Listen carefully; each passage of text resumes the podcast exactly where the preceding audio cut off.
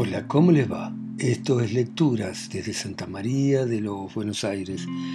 Esta ciudad en medio de este infierno, de esta pandemia, de este continente desahuciado. Y vamos a continuar leyendo al gran Dante Alighieri, su Divina Comedia. Canto 26. Goza, Florencia, ya que eres tan grande que por mar y por tierra bate alas y en el infierno se expande tu nombre. Cinco nobles hallé entre los ladrones de tus vecinos, de donde me vino vergüenza y para ti no mucha honra. Mas si al soñar el alba es verdadero, conocerás de aquí a no mucho tiempo lo que prato, no ya otras te aborrece.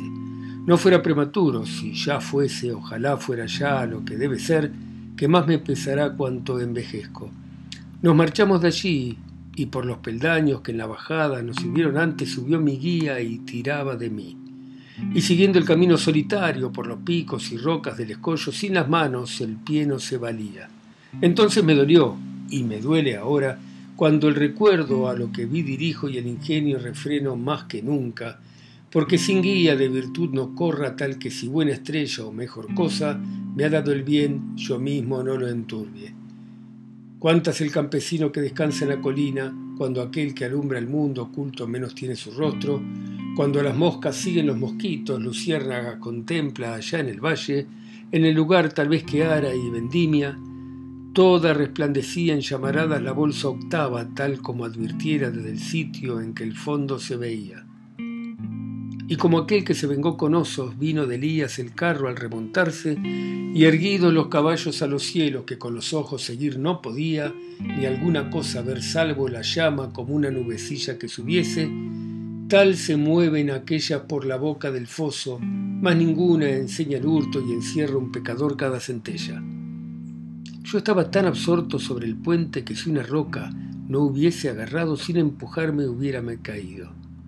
Y viéndome mi guía tan atento dijo, Dentro del fuego están las almas, todas ocultan en donde se queman. Maestro, le repuse, al escucharte estoy más cierto, pero ya he notado que así fue si decirte lo quería. ¿Quién viene en aquel fuego dividido que parece surgido de la pira donde Eteocle fue puesto con su hermano? Me respondió. Allí dentro se tortura a Ulises y a Diómedes, y así juntos en la venganza van como en la ira. Y dentro de su llama se lamenta del caballo el ardid que abrió la puerta que fue gentil semilla a los romanos. Se llora la traición por la que muerta Aún Diadamia se duele por Aquiles y por el paladín se halla castigo. Si pueden dentro de aquellas antorchas hablar, le dije, pídote, maestro, y te suplico, y valga mil mi súplica, que no me impidas que aguardar yo pueda a que la llama cornuda aquí llegue, mira como a ello lleva mi deseo. Y él me repuso, es digno lo que pides de mucha loa y yo te lo concedo, pero procura reprimir tu lengua Déjame hablar a mí, pues que comprendo lo que quieres, ya que serán esquivos por ser griegos, tal vez a tus palabras. Cuando la llama hubo llegado a donde lugar y tiempo pareció a mi guía, yo le escuché decir de esta manera. O vosotros, que sois dos en un fuego, si os merecí mientras que estaba vivo, si os merecí bien fuera poco o mucho, cuantos altos versos escribí en el mundo, no os alejéis, más que alguno me diga dónde por él perdido halló la muerte. El mayor cuerno de la antigua llama empezó a retorcerse murmurando, tal como aquella que el viento fatiga. Luego la punta aquí y acá moviendo, cual si fuese una lengua la que hablara, fuera sacó la voz y dijo, Cuando me separé de Circe, que sustrájome más de un año allí junto a Gaeta, antes de que así Eneas la llamase, ni la filial dulzura ni el cariño del viejo padre, ni el amor debido que debiera alegrar a Penélope vencer pudieron el ardor interno que tuve yo de conocer el mundo, el vicio y la virtud de los humanos. Me arrojé al profundo mar abierto con un leño tan solo y la pequeña tripulación que nunca me dejaba. Un litoral y el otro había hasta España y Marruecos y la isla de los sardos y las otras que aquel mar baña en torno, Viejos y tardos ya nos encontrábamos al arribar a aquella boca estrecha donde Hércules plantara sus columnas. Mas que el hombre más allá no fuera, a mano diestra ya dejé Sevilla y la otra mano se quedaba Ceuta. Oh hermanos, dije, que tras de cien mil peligros a Occidente habéis llegado, ahora que ya es tan breve la vigilia de los pocos sentidos que aún nos quedan, negaros no querráis a la experiencia siguiendo al sol del mundo inhabitado, considerar cuál es vuestra progenie. Hechos no estáis a vivir como brutos, más para conseguir virtud y ciencia. A mis hombres les hice tan ansiosos del camino con esta breve arenga que no hubiera podido detenerlos. Y vuelta nuestra proa a la mañana, a las locas hicimos de los remos inclinándose siempre hacia la izquierda.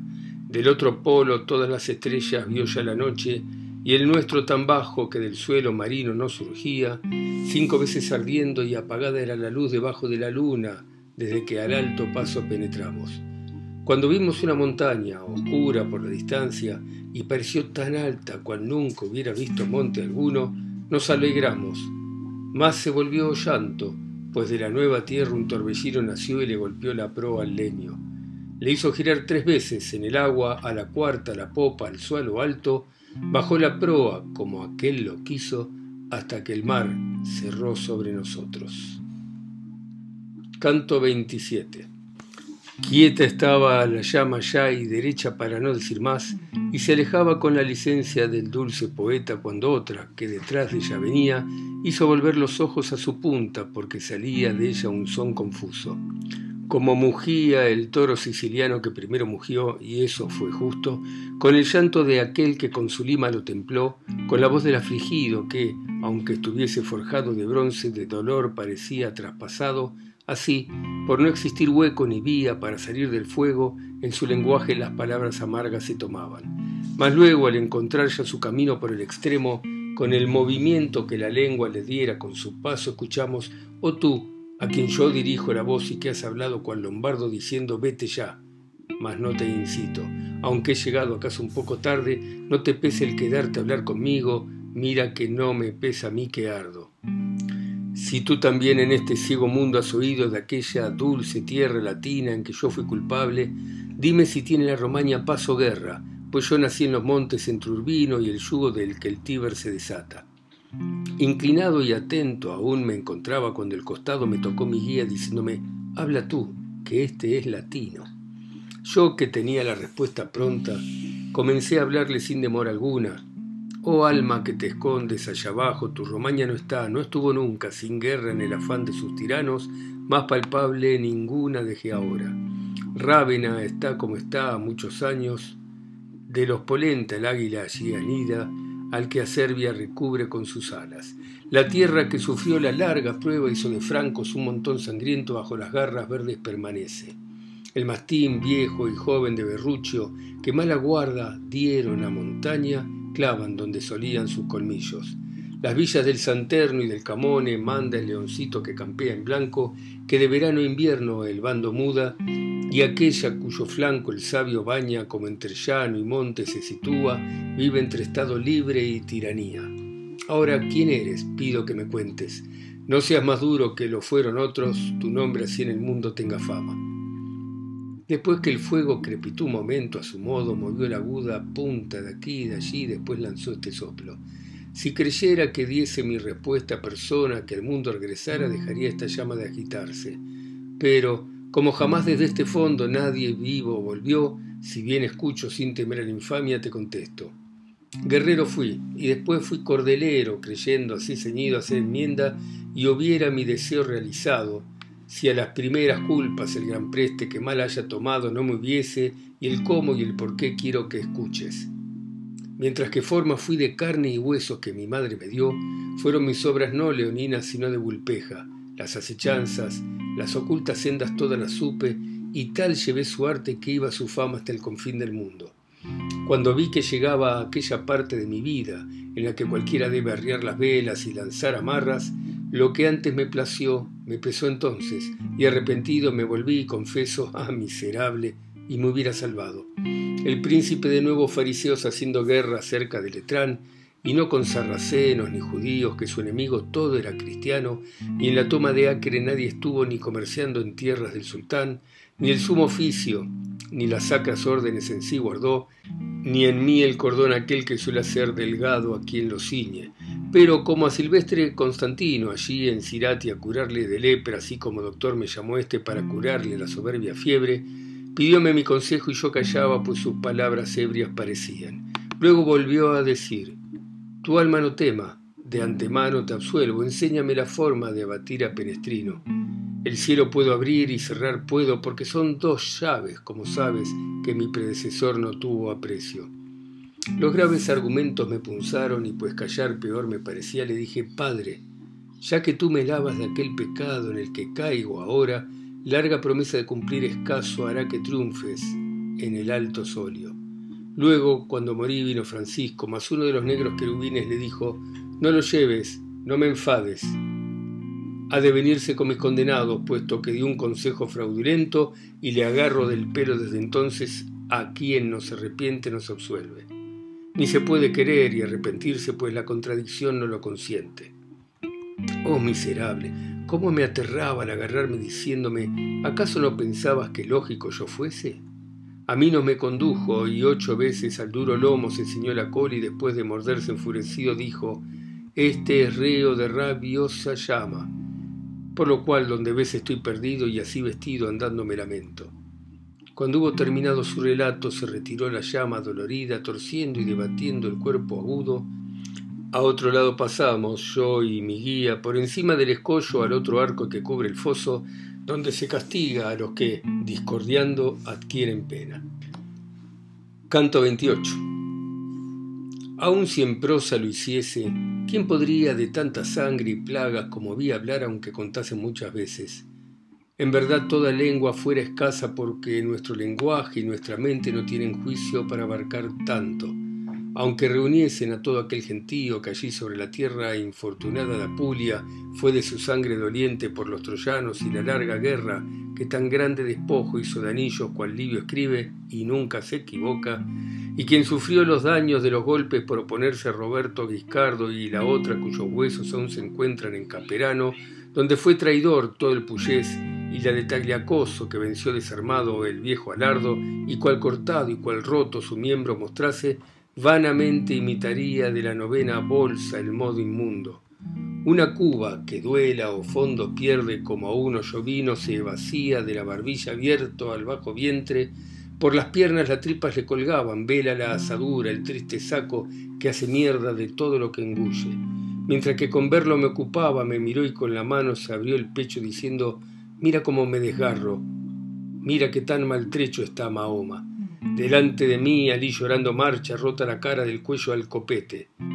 Todos los otros que tú ves aquí, sembradores de escándalo y de cima, vivos fueron y así son desgarrados.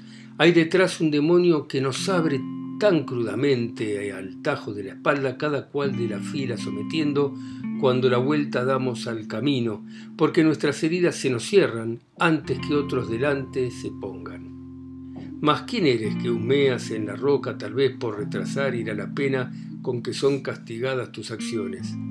Ni le alcanza aún la muerte ni el castigo, respondió mi maestro, le atormenta más, por darle conocimiento pleno yo, que estoy muerto, debo conducirlo por el infierno, abajo, vuelta a vuelta, y esto es tan cierto como que te hablo.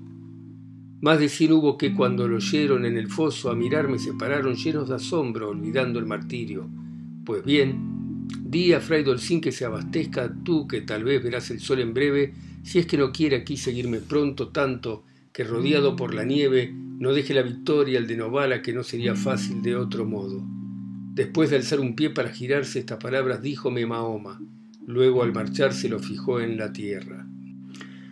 Otro, con la garganta perforada, cortada, la nariz hasta las cejas, que una oreja tenía solamente, con los otros quedó, maravillado, y antes que los demás abrió el gaznate, que era por fuera rojo por completo, y dijo, Oh tú, a quien culpa no condena, y a quien yo he visto en la tierra latina sin mucha semejanza no me engaña, acuérdate de Pierre de Medicina, si es que vuelves a ver el dulce llano que de Berchelli a Marcabó desciende, y haz saber a los dos grandes de Fano, a Maese Guido y a Maese Angiolelo, que, si no es van aquí la profecía, arrojados serán de su bajelia, agarrotados cerca de Católica por traición de tirano fementido entre la isla de Chipre y de Mallorca no vio nunca Neptuno tal engaño, no de piratas, no de gente argólica.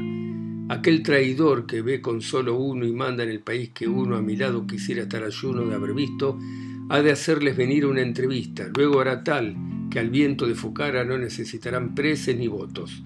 Y yo le dije, muéstrame y declara si quieres que yo lleve tus noticias quién es el de la visita tan amarga.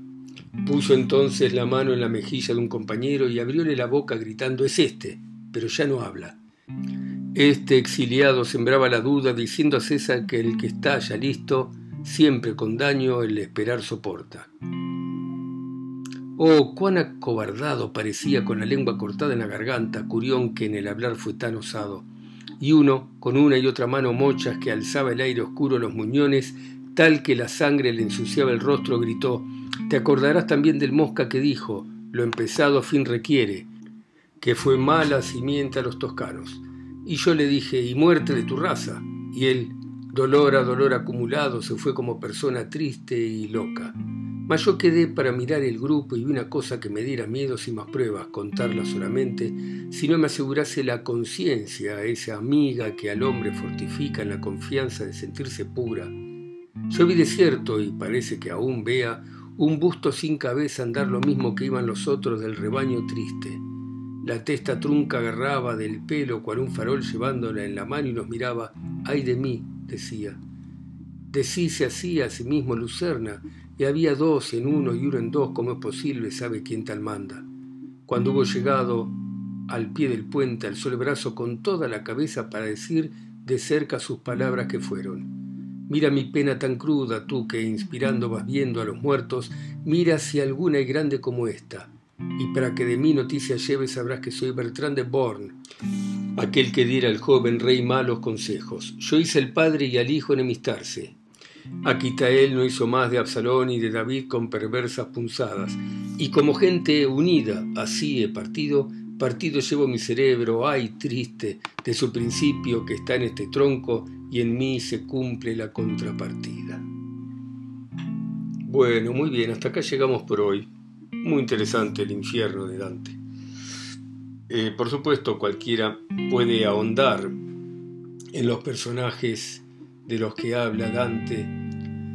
Algunos eran contemporáneos de él, otros eran mitológicos, otros históricos. Y cualquier eh, divina comedia está anotada con lo que uno puede, puede enterarse de quiénes eran estas gentes. Pero a veces leerla así de un tirón eh, sintiendo la música de la traducción. Es, es interesante también. Bueno, hasta acá llegamos. Ustedes escuchando en alguna parte de su ciudad, de su país, de su continente. Y yo acá solo, en Santa María de los Buenos Aires. Chao.